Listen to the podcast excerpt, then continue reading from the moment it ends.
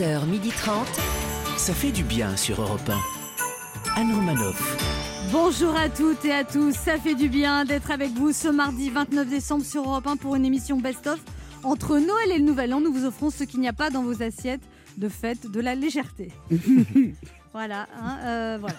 Vous n'avez pas l'air convaincu sur légèreté. Bah non, mais Bah non, on est après Noël là. hein. Il- On a du mal déjà à digérer. Elle a ouais. bien mangé alors c'est c'est dans deux jours le réveillon. Ah oui. euh, ça se présente bien, Mickaël qui regarde le réveillon? Bah ça se présente pas. hein, euh, hein, ça. va être un jour comme les Ouais. autres. euh, je J'en Bah. ferai deux l'année prochaine, c'est pas grave. Voilà. Et vous, les Alandou Ah bah pour moi, ça va être un jour différent parce que je vais devoir manger à 18h avec les amis qui vont devoir partir à 19 pour être chez eux avant 20.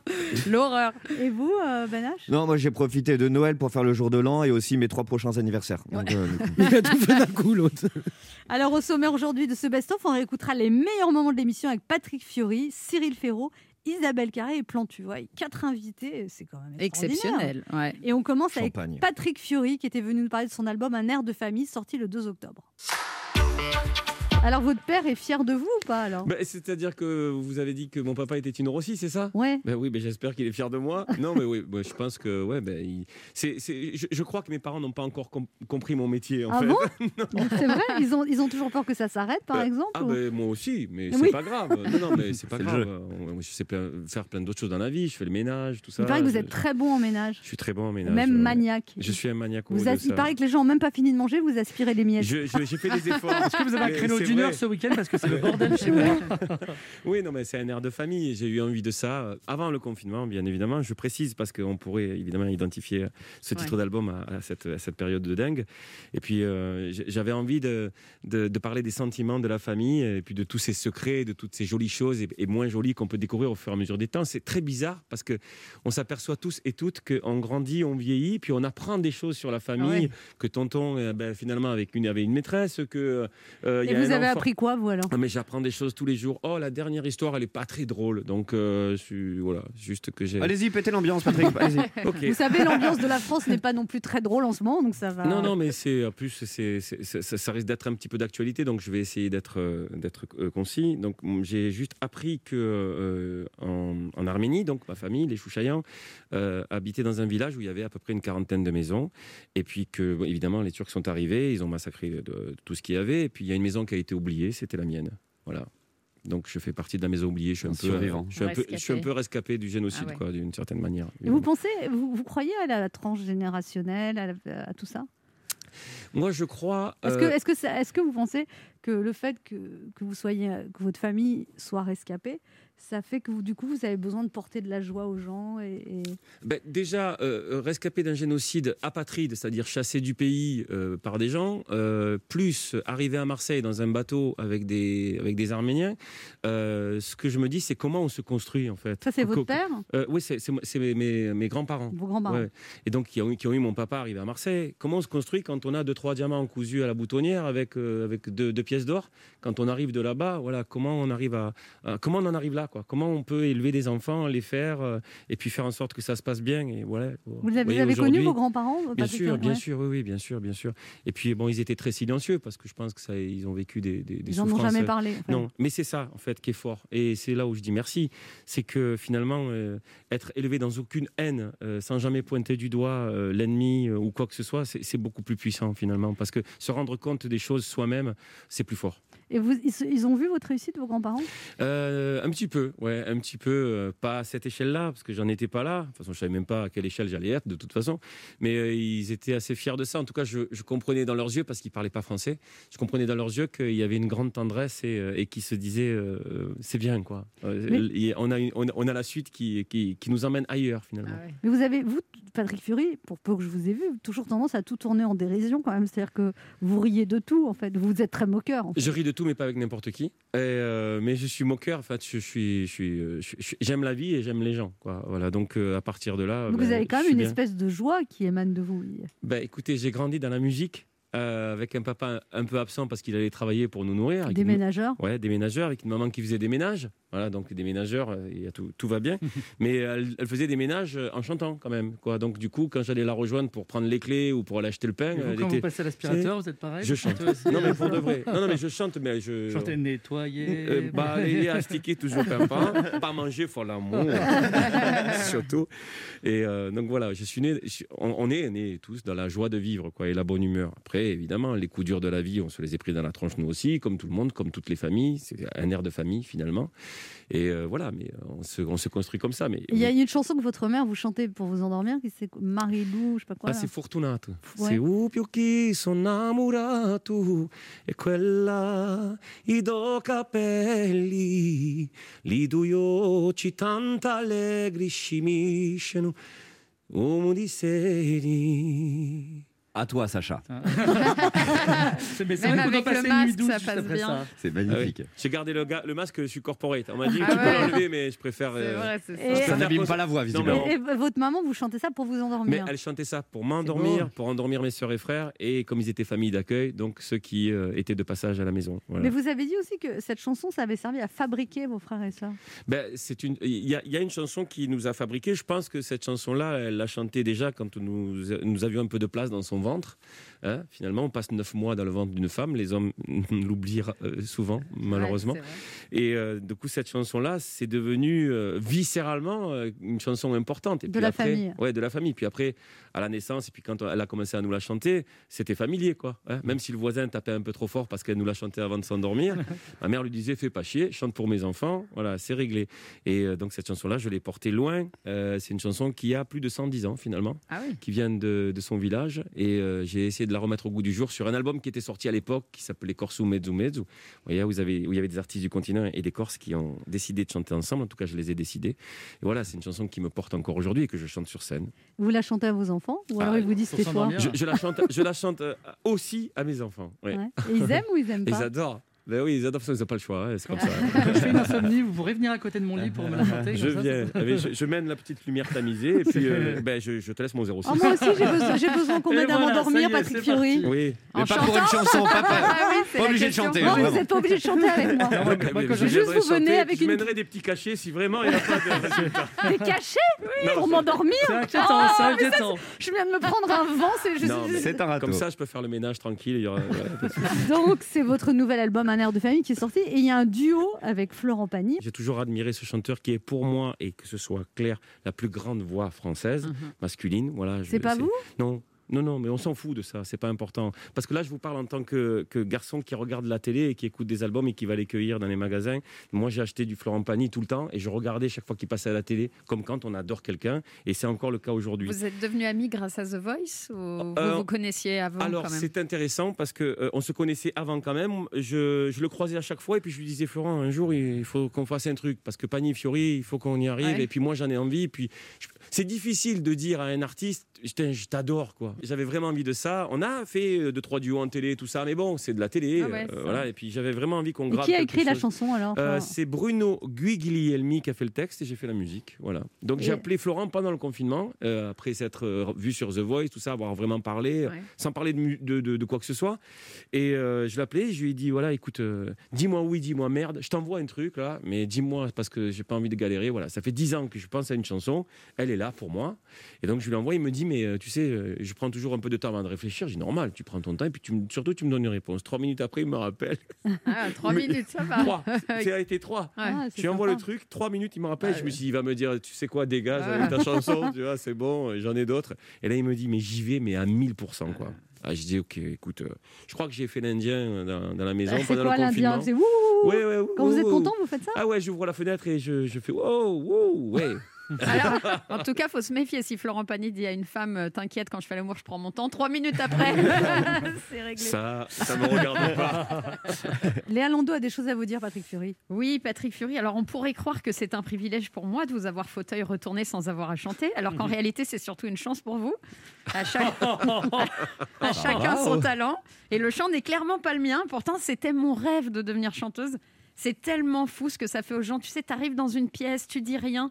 Juste, tu émets des sons et tout le monde te kiffe. Le genre de truc qui arrive collabrador en général. et puis savoir chanter, ça rend beau. Mais il faut beaucoup travailler, alors qu'être drôle, c'est naturel. Et, et ça rend aussi beau d'ailleurs d'être d'être drôle. Même Sacha Judasco, avec deux, trois bonnes vannes, il peut devenir beau. C'est tellement méchant. Je- je- je- écoutez, C'est tellement déjà gratuit. C'est pas qu'il a du vrai. mal à accepter son physique. vous l'aimez pas. Comment j'ai eu la mienne d'après vous Mais c'est pas pour autant qu'il y aurait un air de famille avec vous, Patrick Fiori, je vous rassure. Mais ça se mérite de faire partie de la famille de Patrick Fiori. Moi, je le vois chaque semaine dans The Voice, tous ces enfants qui rêvent d'être dans votre équipe. Et toute cette bienveillance que vous avez à leur égard me fait encore plus adorer le programme. J'ai d'ailleurs une faveur à vous demander, Patrick Fiori. Aujourd'hui, j'aimerais qu'on retourne nos fauteuils, qu'on se mette dos à vous, qu'on ferme les yeux et qu'on fasse comme si on ne savait pas que c'était vous. Vous chantez ce que vous voulez et si je me retourne, je ferai tout pour vous convaincre de poursuivre l'aventure avec moi. Vous êtes prêts? D'accord. Les amis, retournez-vous. J'ai posé mes yeux sous sa robe de gitane. À quoi me sert encore de prier Notre-Dame? Quel est celui qui lui jettera la première pierre? Celui-là ne mérite pas d'être sur terre. Oh Lucifer, oh laisse-moi rien qu'une fois glisser mes doigts dans les cheveux d'Esmeralda. Non, c'est pas terrible. Moi, je retourne pas.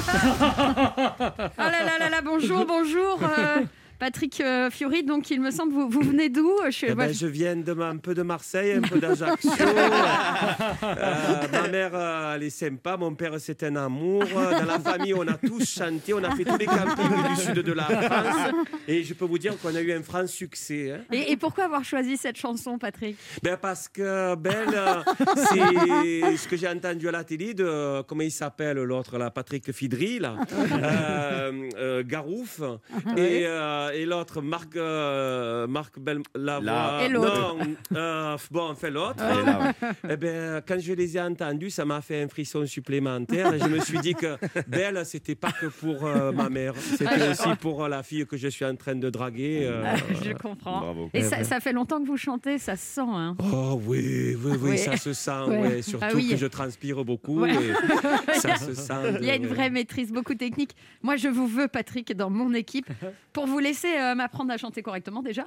Et je laisse mes, camarades parler, mais n'oubliez pas que je me suis retournée la première, Ah non, mais Patrick. j'oublie pas ça.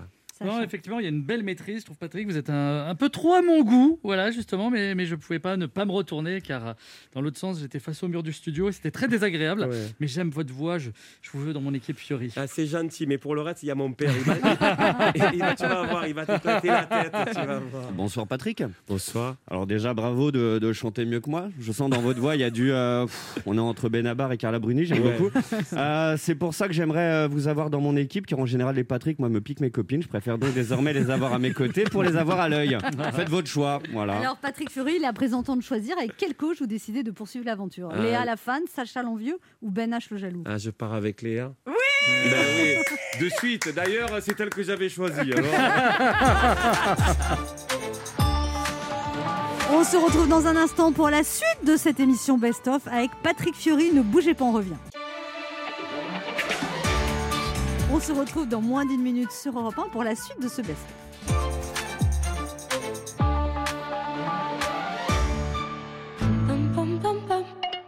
Alors jusqu'à ce soir chez Auchan, le filet de saumon atlantique filière responsable Auchan élevé en Écosse est à 11,99€ le kilo. Pour 11,99€, je pourrais vous dire que ce saumon est unique. Mais je préfère vous dire que ce saumon est filière responsable Auchan. Au moins ça, c'est la vérité. Les bons plans qui font la différence. Auchan. Offre valable dans vos magasins Auchan participants. Jusqu'au 31 décembre, vos hypermarchés et drive sont ouverts dès 7h30 du lundi au samedi. Rhume, nez bouché, nez qui coule, stop. Ayez le réflexe, spray nasal décongestionnant pur essentiel. La solution efficace, naturelle et non irritante pour dégager le nez immédiatement. C'est cliniquement prouvé. Le spray nasal décongestionnant pur essentiel aux huiles essentielles bio est un dispositif médical. Dès 3 ans en pharmacie. Pur essentiel, l'efficacité à l'état pur.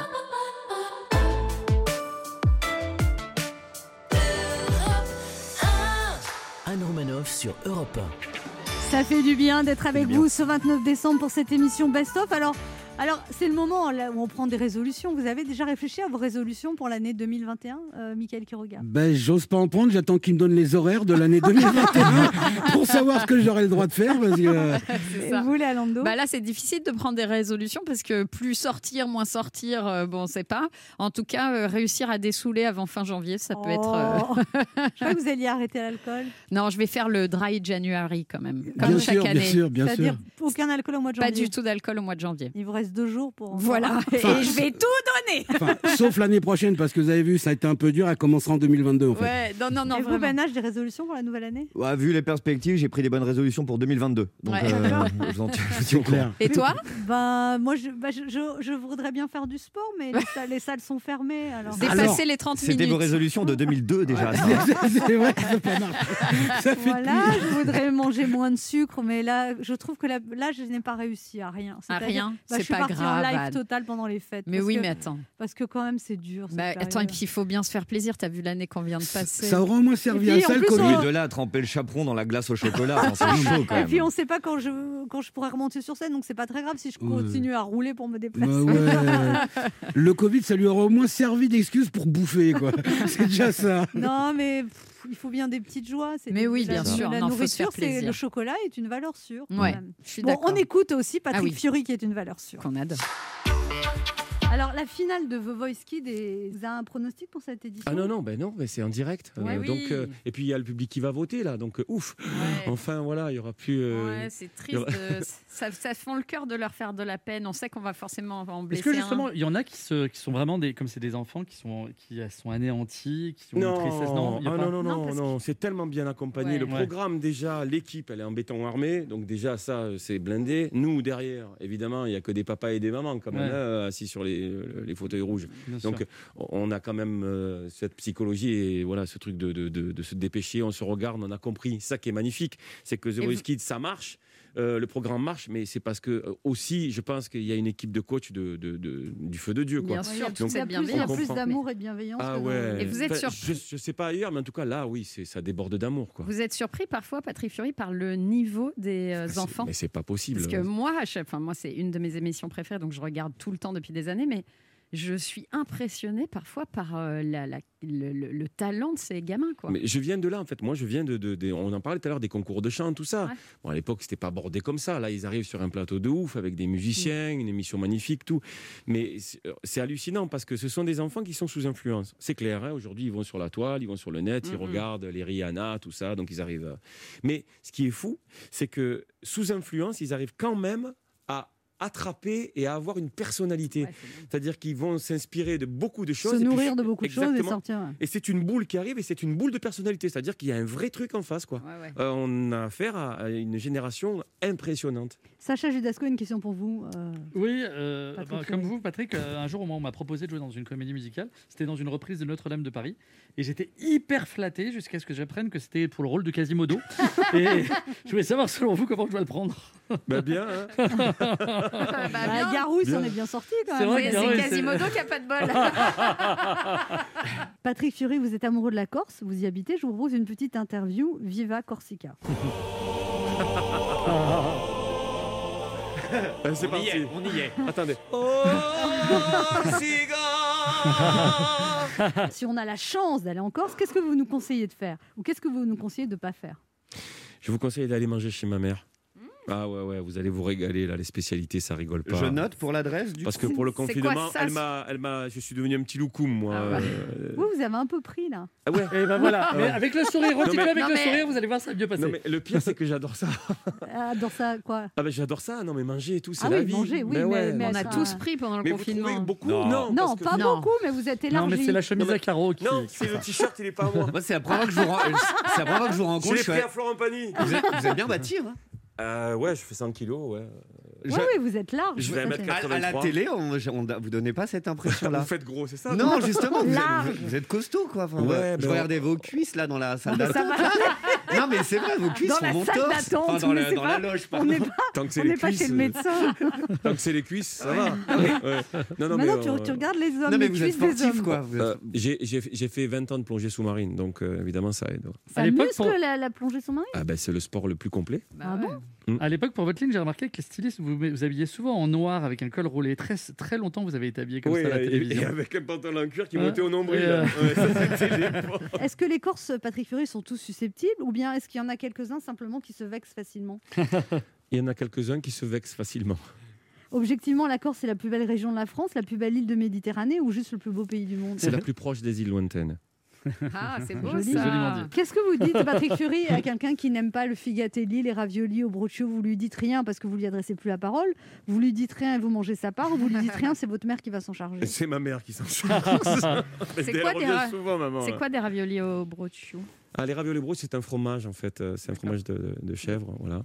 Euh, frais ou pas, hein, on, peut le, on, peut, on peut le déguster de plusieurs manières. Et votre chant corse préféré, c'est quoi, Patrick Fury Mon chant corse préféré, oh, il y en a plein, hein, mais euh, on va dire que c'est quand même ce duo avec, euh, avec Patrick Bruel qui s'appelait euh, Corsica. Euh, je trouve que c'est vachement représentatif de tout ce que j'avais imaginé, tout ce que ma mère m'avait raconté et tout ce que j'ai découvert plus tard. On écoute.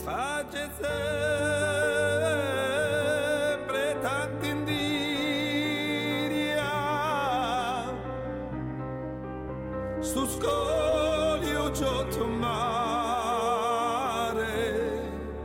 Tesoro che spambilla C'est beau. C'est beau. Ouais, c'était magnifique. C'est une belle aventure parce que c'est vraiment une main tendue, quoi. La Corse qui tend une main au continent, le continent qui tend une main à la Corse avec Et des puis les artistes deux qui jouent le Patrick ensemble. Oui, oui, Deux bah sex oui. symboles ensemble. Mais c'était intéressant de mener Patrick euh, sur ces sentiers-là, parce que c'est un garçon qui, évidemment, qui, qui a un talent pas possible, qui est très audacieux, mais, et il s'est attaqué à un gros morceau, quoi. Donc euh, c'est tout à son honneur, vraiment. Il fallait être à la hauteur parce que les Corses, ils, disaient Ah oui, tu veux chanter. On t'attend. On se retrouve dans un instant pour la suite de ce best-of du 29 décembre. Et là, on écoutera les meilleurs moments de l'émission avec Cyril Ferraud.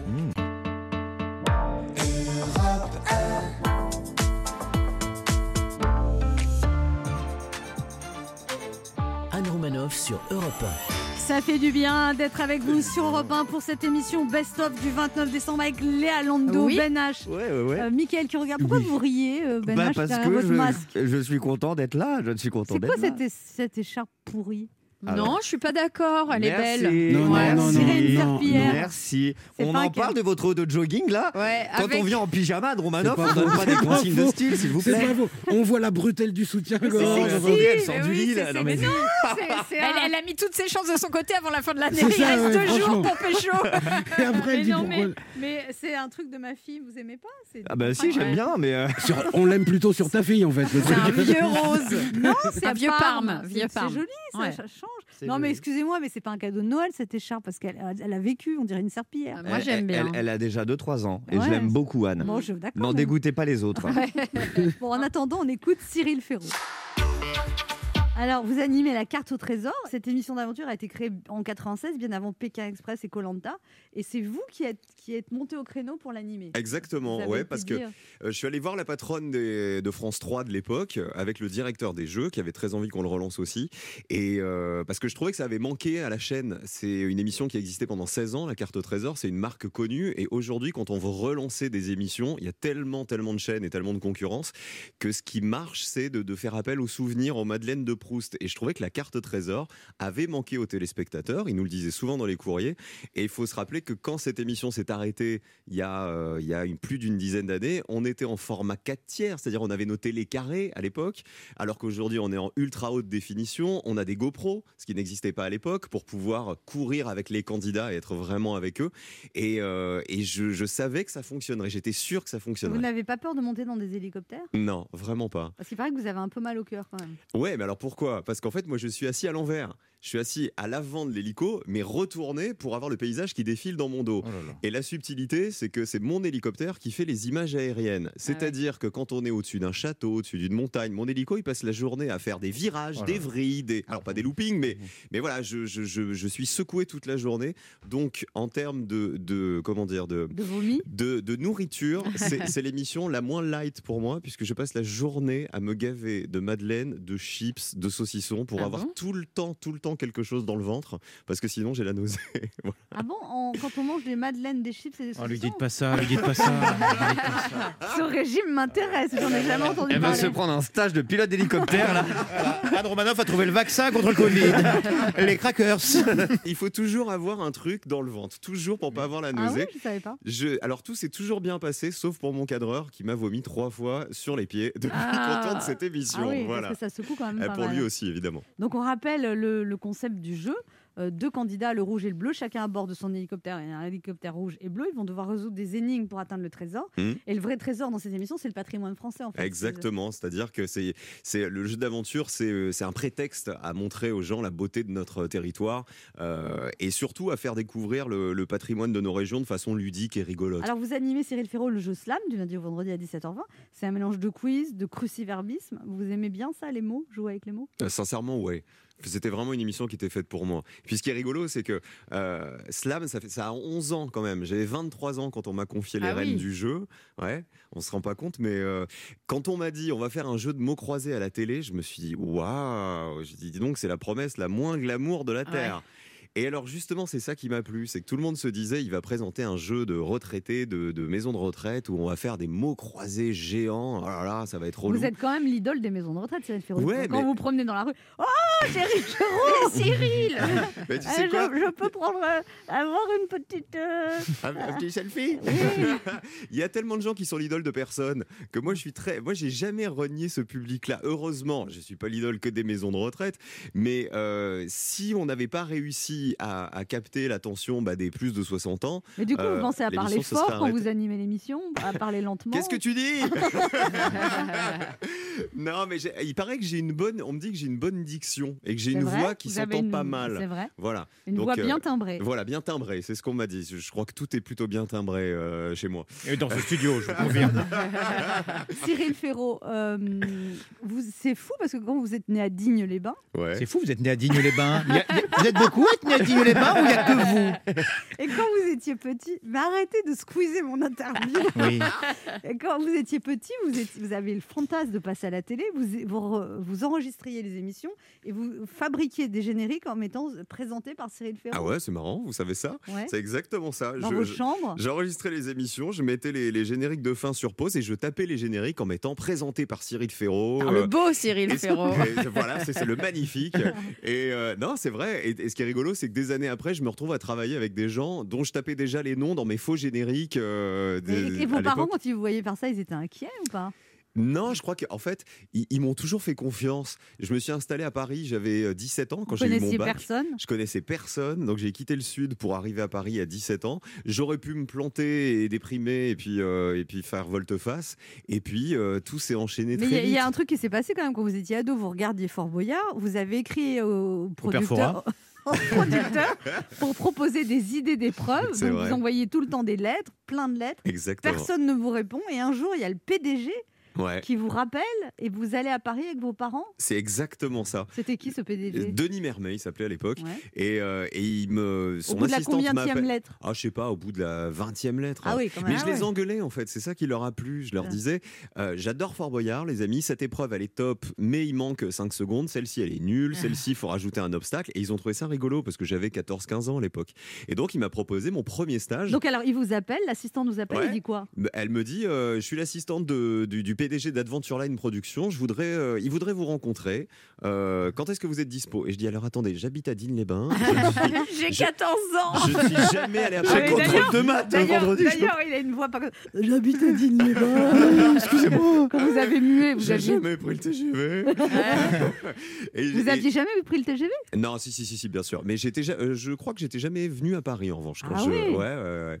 Et donc là, vos parents vous accompagnent Et parce qu'ils avaient peur de ce milieu frelaté de la télévision? Non, mais ils, ils, ils savaient pas où on mettait, où je mettais les pieds, quoi. Et je, et je rencontre ce monsieur adorable qui me dit venez en stage chez nous. Dès que vous pouvez faire un stage, rappelez-moi. Et ben, ça a pas loupé. Voilà. Donc à dit- 17 ans, vous le rappelez? À 17 ans, je m'installe à Paris pour faire mes études, je le rappelle, et il me prend comme stagiaire sur Fort Boyard où je deviens nounou des candidats. Mais là, après, ils vous payent ou au début, vous étiez gratuit? Euh, Au début, j'étais gratos, comme tous les stagiaires. c'est ça le truc. C'est ça. Et en fait, très vite, euh, j'ai euh, j'ai intégré le- le- la société euh, comme stagiaire, comme CDD, etc. Ah oui, donc Ouais. très vite, ils vous donnent votre premier emploi. Exactement, ouais. Alors, euh, Léa Lando a une question pour vous. Oui, Cyril Ferraud, bah, je me suis dit, mais ça fait quoi d'être le gendre idéal euh, des- de millions de mères? Et surtout, euh, si vous en avez une, votre belle-mère, est-ce qu'elle trouve vraiment que vous êtes le gendre idé- idéal? Euh, ah, je pense qu'il faut lui demander. Il faut lui demander, mais je crois que oui. Je crois que oui. Et puis, et puis c'est, c'est gendre idéal, ça veut pas dire grand chose en fait. Est-ce que c'est moi? Est-ce que c'est Camille Combal? Est-ce que, est-ce que c'est Vincent Cerruti Est-ce que c'est, Est-ce que c'est euh, Jean Castex? Est-ce que c'est. Jean Castex? Ouais, ouais. exactement.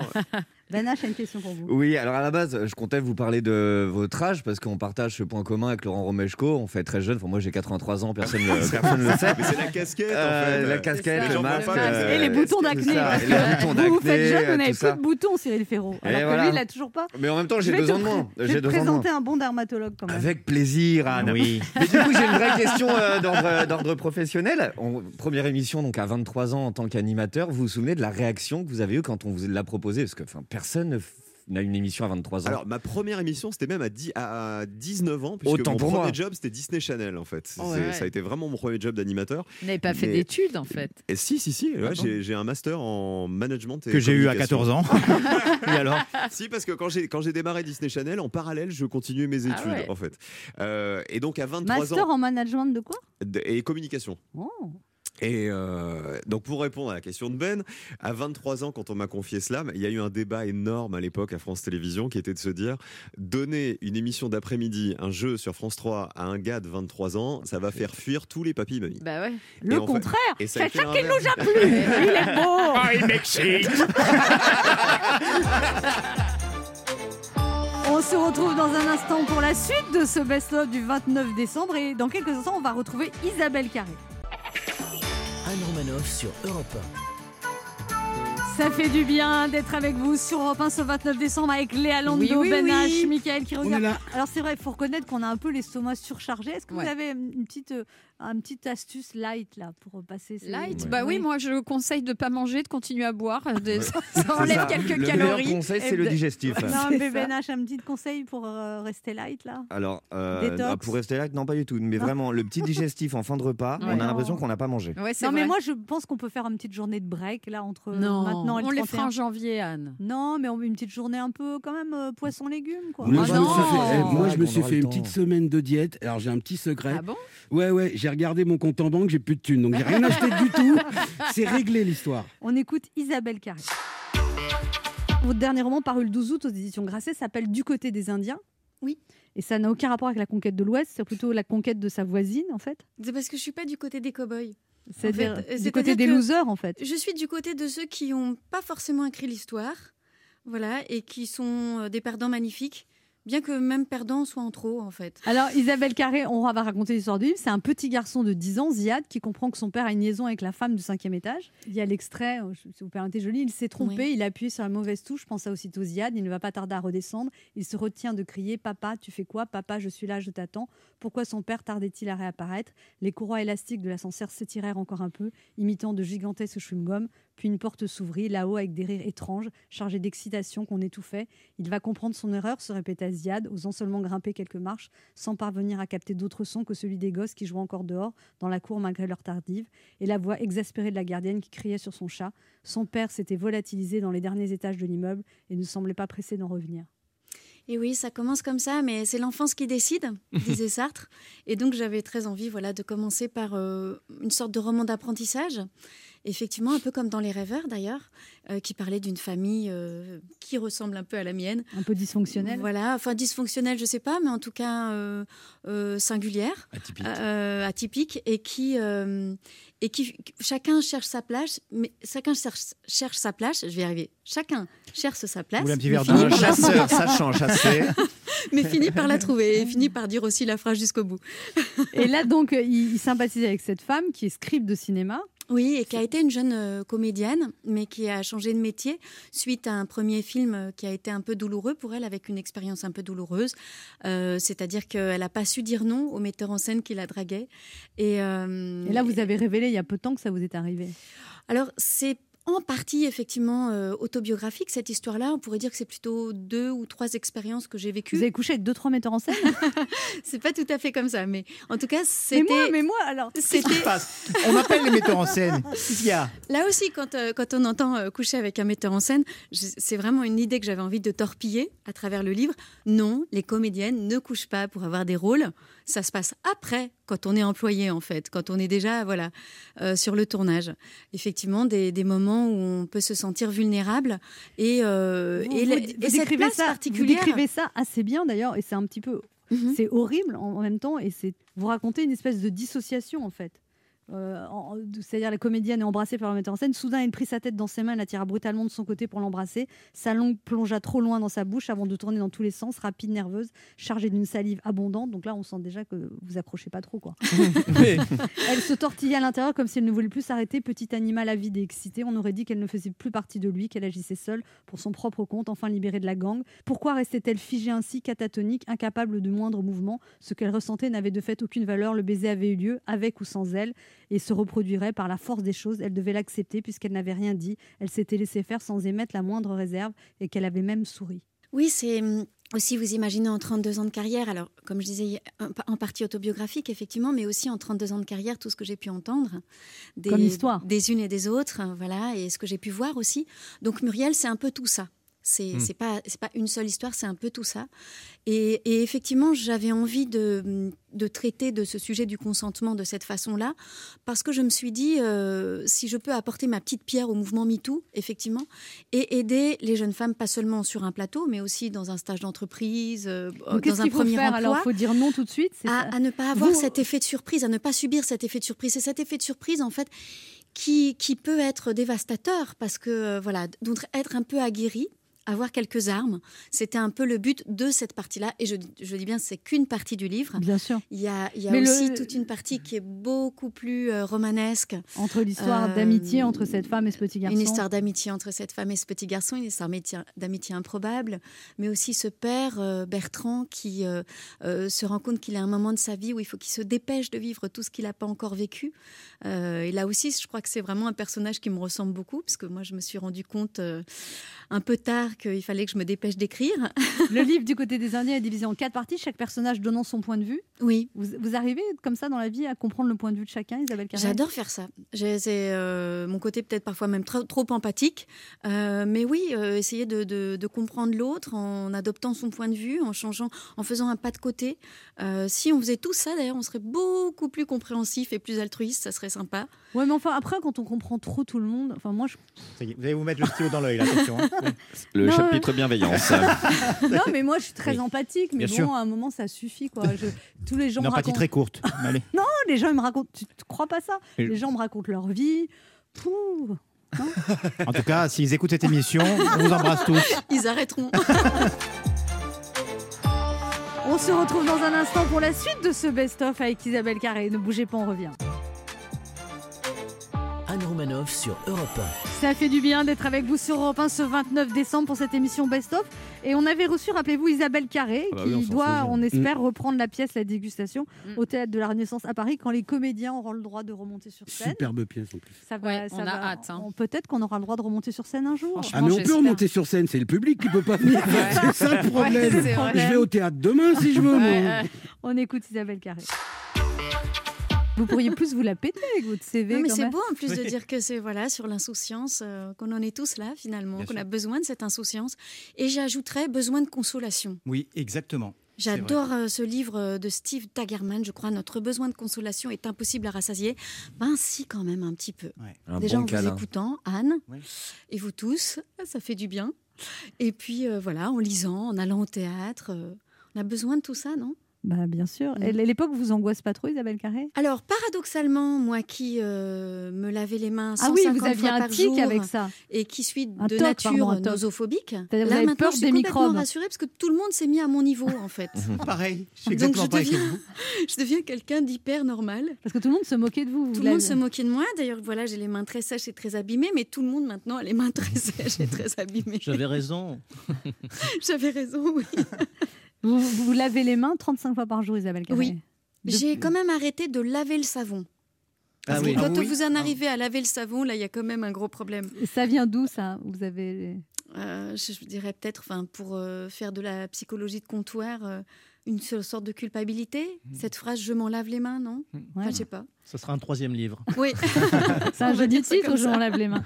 Régis Maillot, une question pour vous, Isabelle Carré. Enfin non, j'ai aucune question à poser à Isabelle Carré. Je suis désolé, je me suis avalé euh, 20 kilos de dossiers de presse, 13 786 recherches Google, 35 heures de rush vidéo, rien. Pas le moindre dossier, pas la moindre petite coucherie alcoolisée, ni même l'esquisse d'une chirurgie honteuse. Je veux dire, le seul moment, Isabelle Carré, on peut vous voir à poil, ce sont dans vos films. C'est Alors, vrai. pourquoi vous ne faites pas comme tout le monde dans ce métier? Ça, c'est l'image d'Épinal. On Oui, n'est pas si pire que ça, nous autres, les comédiennes. Non, non, on peut avoir aussi une vie euh, à peu près euh, normale. Euh, bon, à part ce lavage des mains, mais enfin maintenant, euh, comme, on, comme on a Maintenant, dit. la euh, France le sait. ouais. Maintenant, c'est bon. Ben H a une question. Euh, oui, Isabelle Carré, admettons, admettons que vous, euh, vous auriez en face de vous un, un auteur de génie très brillant Ouais, euh, qui pourrait vous écrire un, un rôle, le rôle sur mesure, le rôle que vous rêveriez. Euh, ce serait lequel, ce rôle? Alors, j'adorerais euh, qu'on me donne un rôle de prof de danse. Très bien. Parce que, ouais. Parce que Vous avez fait beaucoup de danse euh, classique J'ai fait beaucoup de danse classique et puis après, de, je me suis, alors, vraiment, euh, j'ai changé. hein. Je me suis mis à la danse africaine parce que euh, c'est le contraire de la danse classique et ça fait du bien. C'est-à-dire que vous n'avez pas besoin d'imiter à la perfection le mouvement. Vous le pouvez ressentez. l'interpréter euh, à votre mesure. Dans le laisser aller. Et du coup, c'est voilà, c'est c'est, euh, assez soulageant de se dire que voilà, on est, on peut être à la hauteur de ça. Il y a, y qu'une euh, injonction, c'est de- de- d'être en rythme. Et ça, à un moment donné, bon, on y arrive quand même à peu près. Et puis, euh, voilà, danser le dembolo, c'est- plus gai que la, Donc, la mort prof aussi. de Dembolo, Dembolo Non, vous, voudriez, vous voudriez jouer un rôle de danse, prof de danse classique Euh, mais je préférais ouais, prof de danse classique parce que je me- j'ai le souvenir voilà, des profs que j'ai eus, de ce milieu-là. De, euh, et c'est vrai que j'adore le, milieu- le monde de la danse. Euh, et je sais pas, je me vois bien en prof de danse, ouais. Je sens que vous mangez bio. Oui, j'essaye, mais pas pour moi, pour la planète. Parce que, euh, parce que, parce que j'ai des enfants et que j'aimerais bien qu'ils puissent avoir. euh, C'est quoi votre défaut, Isabelle Carré? Parce que Oui, là, ça fait un peu parfaite. hein. C'est vrai? Ouais. Faut que Ça- je trouve un truc. Ouais, Ça à part vous laver les mains. C'est À quoi part votre me laver défaut? les mains. Et encore. Ben, ça peut être pénible aussi, les gens qui s'excusent tout le temps, non? Ouais. Excusez-moi de vous demander pardon, de m'excuser, mais finalement, non, je vais rien vous demander. Ça peut être crispant. c'est- En fait, c'est culpabilisant pour l'autre. Et vous êtes Donc, comme je pense que je dois être culpabilisante à certains moments, ouais. Et je vous ai dit aussi un peu, je trompe à lunettes. C'est-à-dire Trop bonne élève. Ouais. C'est crispant. Vous, vous pourriez vous lâcher. Et qu'est-ce que ça donnerait, Isabelle Carré vulgaire Hmm. Non, mais je sais pas, les Marseillais à Ibiza, vous pourriez être dans les Marseillais à Ibiza. Ouais, Kevin, t'as vu ce qu'il m'a dit euh... Vous pourriez? De, de faire. euh, Ouais. ouais. Ou alors, moi, ce serait plutôt une cagole alors qui m'amuserait. Ah, ce serait comment, Isabelle Carré en cagole? Ah, je sais pas, hein, tu vois, elle parle un petit peu comme ça, elle serait un petit peu de Marseille, quoi. hein. Et- Elle, euh, je serais contente d'être là chez un Roumanoff ce matin. hein. C'est mon ex. elle, elle aurait, elle aurait mis, euh, elle aurait mis des talons hauts, hein. Et euh, on verrait son string dépasser du pantalon, hein, je crois. hein. Et elle adorerait parler à sa copine Vanessa. Ansou, Ansou, tu m'as entendu à la radio? Je suis passée chez Roumanoff, moi. On vous a pris la température en entrant ou pas? On se retrouve dans un instant pour la suite de ce best-of du 29 Mais je sais pas décembre. comment vous faites pour On la est- suite. Bah, suite, dire, la suite, pour la suite de ce best-of du 29 décembre et on écoutera les meilleurs moments de l'émission avec le dessinateur Plantu. Hmm. 11h30. Ça fait du bien sur Europe 1. Anne Romanoff. Ça fait du bien d'être avec vous sur Europe 1 ce 29 décembre. Ah, c'est une émission best-of. Alors, c'est vrai que ce moment de l'année, c'est un moment où on fait un peu un bilan de ce qui s'est passé. Est-ce Ouais. que vous avez quand même un bon moment à retenir de cette année Bah, 2020 Non, franchement. Le euh, 1er non, janvier et même- 2021, Ouais, peut-être. Non, même te- bah, là, ça va être quoi le moment best-of avec Plantu? Moi, ça me fait penser que nos niveaux plan cul cette année, c'était vraiment la Non, mais- catastrophe. Plantu, Plantu, tout le monde, non, mais, tout le monde penserait planter, elle, elle pense plan cul. C'est la Bah seule. oui, ça a été vraiment une cata quoi. Si on devait faire un bilan de cette année 2020, on va Bah, dire ça. Excusez-moi, mais moi j'ai juste rencontré ma copine en 2020. C'est vrai? euh, Et bah toi, oui, tu nous énerves avec ton bonheur. On écoute Plantu. Et vous allez bien, Plantu, dans ce contexte de crise économico-terroristo-pandémique ou euh, ça va. Euh, en fait, je dirais oui. Mm, apparemment, oui. Mais je suis pas sûr de. On est peut-être tous dans le même cas. On ingurgite tellement de choses dramatiques auxquelles on assiste. euh, ce qui se passe dans les écoles, ce qui se passe avec les suites de- des dessins, de- et évidemment de la pandémie, les crises, la crise économique qui nous, qui nous tombe dessus. Je me dis, mais je sais pas, je- je- on, on assiste tous, parce que c'est on, c'est pas moi, on assiste tous à ça. Et là, très gentiment, vous parlez d'un, de mon dernier livre, mais euh, la culture sauvera certainement notre démocratie qui bascule. Donc c'est par la culture qu'on arrive à sortir de l'obscurantisme, d'après vous et aller dans les écoles. Voilà. Et écouter des enfants qui, des fois, peuvent dire euh, vos copains, ils ont été assassinés, c'est bien fait. Voilà. Alors, c'est pas partout, c'est heureusement, c'est pas partout, c'est une Vous minorité. arrivez, vous, à affronter ça quand Très on vous bien. dit Au début, Ah oui au début, j'étais. Ah Au début, j'étais pris d'un fou rire tellement c'était énorme. J'étais- Le, le gamin qui voulait m'embêter, il était embêté parce que. il Quel âge, je- un, quel âge un enfant qui dit ça Il y a Euh, quoi 10 ans, une dizaine d'années? Ouais, ouais, enfin un peu plus. Celui-là, euh, je me souviens parce qu'il était, c'était violent.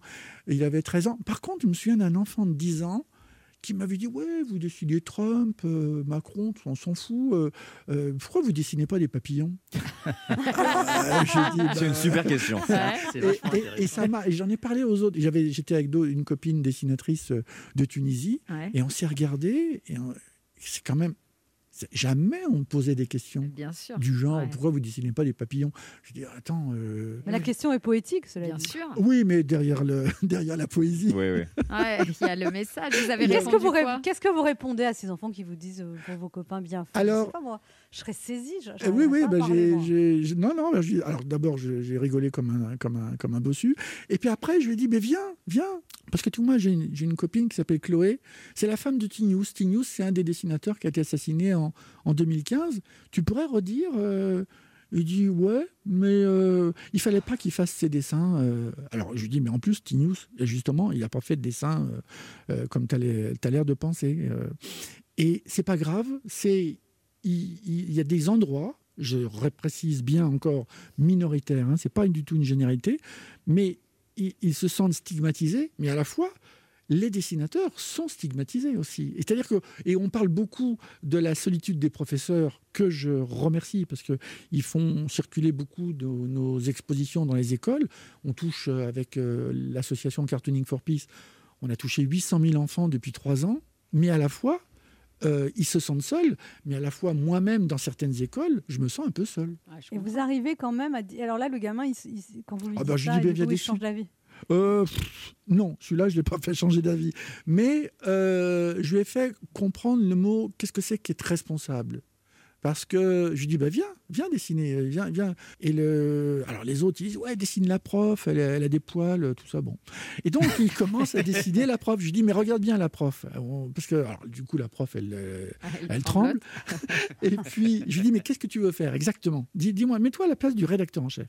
Tu veux quoi? Le dessin? On la désingue? Qu'est-ce qu'on fait? On l'a fait à poil, on l'a fait de face, de profil, avec la blouse, sans la blouse, tout ça. Bon. Et puis, au fur et à mesure, le gars, il commence à réfléchir.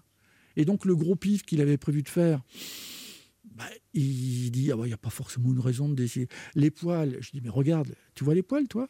Non. Mais je lui dis, mais si, tu as envie de dessiner des poils, tu dessines des poils, parce que, mais il faut assumer.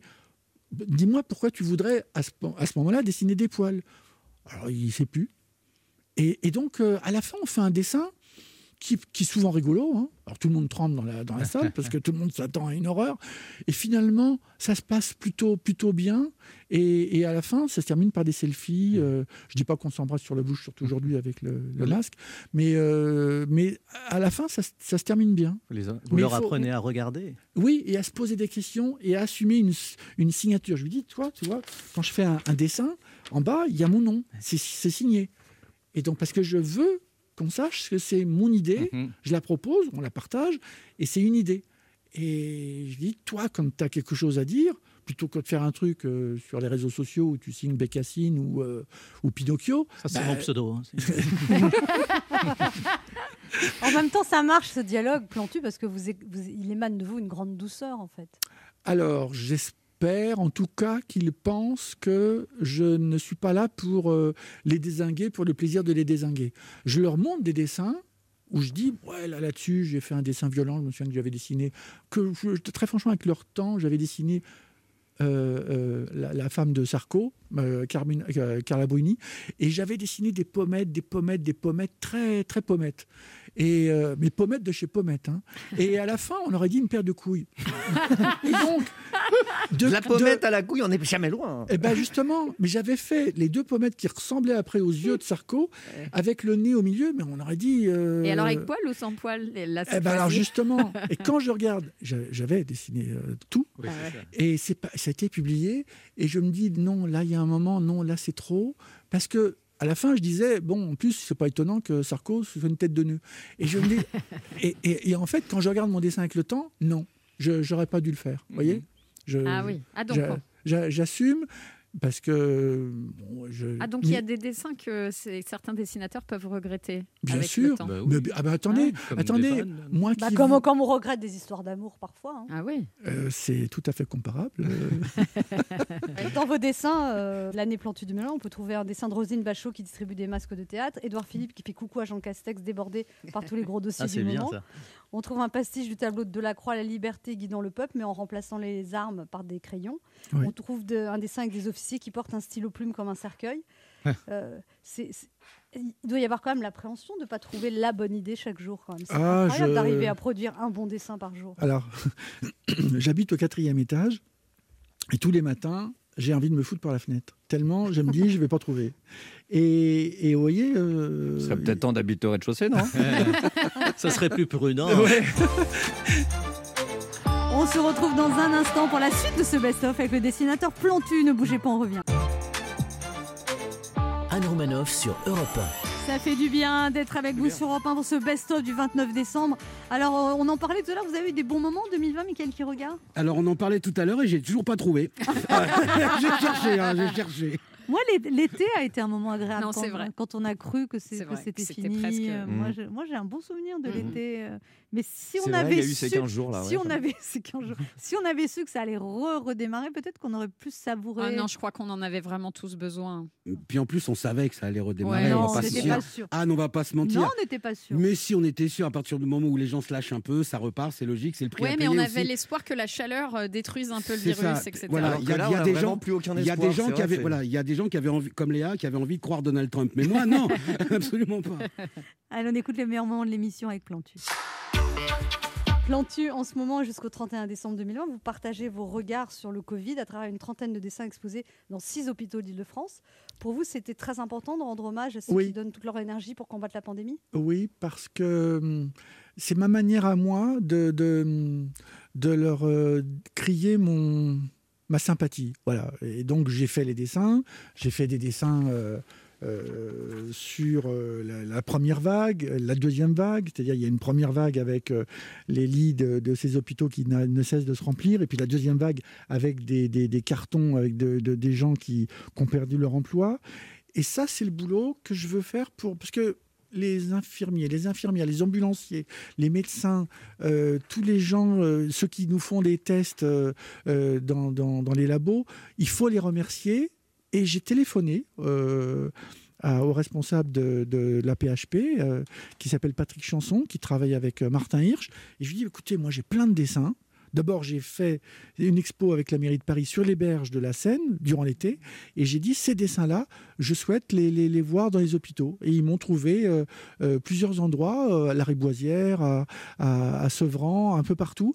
Et, et- et- et ces dessins, bah, les gens qui se font soigner, les soignants, les médecins, les, eh ben, ils passent. Et puis, j'y croise des fois des, médecins qui disent que ça leur fait du bien. Vous voyez, un dessin, ça sert à ça. C'est- Ça fait du bien là où ça fait mal. Voilà. C'est un beau résumé, ça, Plantu. Oui, oui, oui, mais je l'ai déjà faite celle-là. Mais on le savait, on le savait. Mais il faut toujours resservir une bonne formule. Oui, c'est vrai. Ben H a une question pour vous. Ouais, il y a, y une toute nouvelle génération de, de dessinateurs euh, aujourd'hui qui arrive. Vous, faites, vous êtes une grande figure de la profession. Est-ce que, est-ce qu'il y a une différence entre les nouveaux qui arrivent depuis 2015 Est-ce que on devient artiste un peu par, par naïveté en tout cas? Et est-ce que y a- cette innocence a disparu depuis? Je ne crois pas parce qu'on défend beaucoup de dessinateurs, euh, des petits jeunes euh, qui se sont lancés euh, dans un dessin. Il y, a, un- il y a un dessinateur qui a travaillé euh, une journée au journal de l'Humanité. Ah oui, le- oui, qui- qui- qui- il a disparu des radars, le pauvre. Alors que. pff, et en plus, je me souviens que l'Humanité y a écrit nous, nous- non seulement nous nous séparons avec, euh, avec joie de ce dessinateur et du chroniqueur. Alors, Les chroniqueurs Avec sportifs. joie. Avec joie. Non, Je me dis, mais attends, qu'est-ce que c'est que cette époque euh, Qu'est-ce qui s'est passé? J'ai pas destin tout la- soit eh ben, sexiste. il a fait un, un euh, dessin un peu, un peu trop sexy. Et, et- alors on peut discuter, on peut Ben, dire j'aime sûr. pas ce dessin, ou ça, tu aurais peut-être pu t'éviter, ou ça c'est un peu exagéré. euh, voilà. Euh, mais Surtout- entre dire. surtout qu'il a été diffusé. sexiste. Sexiste. Euh, oui. voilà, mais bah, alors ça c'est. On peut vendre des armes à l'Arabie Saoudite, il y a pas de problème, mais faire une blague sexiste, ah casse-gueule. Ouais. Léa Lando a une question pour vous, Plantu. Oui, Plantu, à l'époque actuelle, est-ce que vous considérez le crayon comme un produit de première nécessité? Certains le voient comme une arme, d'autres comme une prise de parole, et enfin certains euh, comme un simple outil artistique. Et vous? Eh ben, c'est un peu tout ça. Et, et j'ai remarqué, alors c'est marrant, c'est le dessinateur euh, euh, euh, qui parle, parce que quand je suis passé devant mon papetier qui est à côté de chez moi, du côté de République, je me suis rendu compte que les gens attendaient et qu'ils avaient des fournitures, parce que moi j'ai besoin de fournitures, Bah ouais, j'ai besoin de peinture à l'huile d'ailleurs. je- Et donc je me suis dit, ah bah comme ça je le saurai, je téléphonerai et ils me donneront ce, que, ce dont j'ai besoin sur le pas de la porte. Voilà. Et c'est alors, évidemment, au-delà du dessin, on n'arrête pas de, évidemment de. Il faut euh, rendre hommage à, à tous ces dessinateurs euh, qui ont perdu la vie. Et à la fois, c'est pas un problème corporatiste, c'est Mmh. un problème de nos libertés. Vous, vous avez peut-être la chance d'avoir des directeurs de salle qui vous défendront. Moi, je suis à une époque où, en tant que dessinateur, je ne suis pas sûr qu'il y ait de- des journalistes, Ah ouais. des directeurs de journaux qui défendront encore euh, le dessin euh, plus tard. Quand je vois le New York Times, je me dis, oh là, ça, ça va être terrible. Et Mais même en France, il a fallu qu'il y ait des morts pour que vous soyez soutenu dans cette démarche. alors, j'étais déjà soutenu euh, par mon journal, j'ai beaucoup de Je parle chance. pas journal, je parle de dans les émissions, on entend, mais même on a entendu il y a encore quelques mois, c'est ce qui mettent pas de l'huile sur le feu, etc. Il y a l'impression qu'il faut des drames pour que les gens se disent, bah si, la liberté d'expression, c'est important. Oui, oui, oui. Il- Ça veut dire qu'il faut d'abord en parler. Il faut dire, écoutez, est-ce que tu serais d'accord pour montrer ce dessin-là? Est-ce que tu serais d'accord pour éviter de, de, de montrer cet autre dessin J'ai un, un gars que j'admire beaucoup, qui s'appelle Villemain. Il a fait des blagues sur l'écran de la mort. Et le bouquin s'appelait Hitler égale SS, donc c'était déjà, il y avait un faisceau. Et il y a un des dessins qui, moi, me fait rire. C'est un Allemand qui montre des déportés qui dit, vous vous rendez compte, il est 11h du matin, ils sont encore en pyjama. Bon, moi, ça me fait rire. Mais on est dans une époque casse-gueule. Et d'ailleurs, ce dessinateur qui lui-même avait été publié dans euh, Harakiri, Harakiri. évidemment qu'aujourd'hui, dans Charlie Hebdo, Non. ils ne le mettront pas. Il y a un auditeur qui a une question pour vous, Plantu. C'est Yves. qui a- Bonjour Yves. Euh, Je voudrais poser une, une question donc à Plantu, euh, que je remercie d'avoir réhabilité entre parenthèses la souris dans notre bas monde.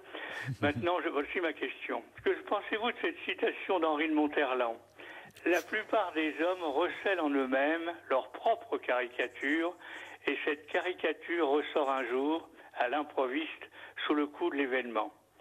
Et donc, la caricature ne serait-elle pas, à travers son humour et la force du trait, l'arme absolue?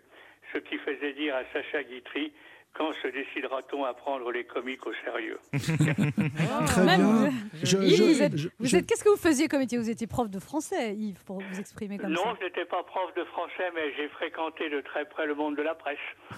Eh ben, Ah, vous étiez journaliste. Je l'ai été, oui.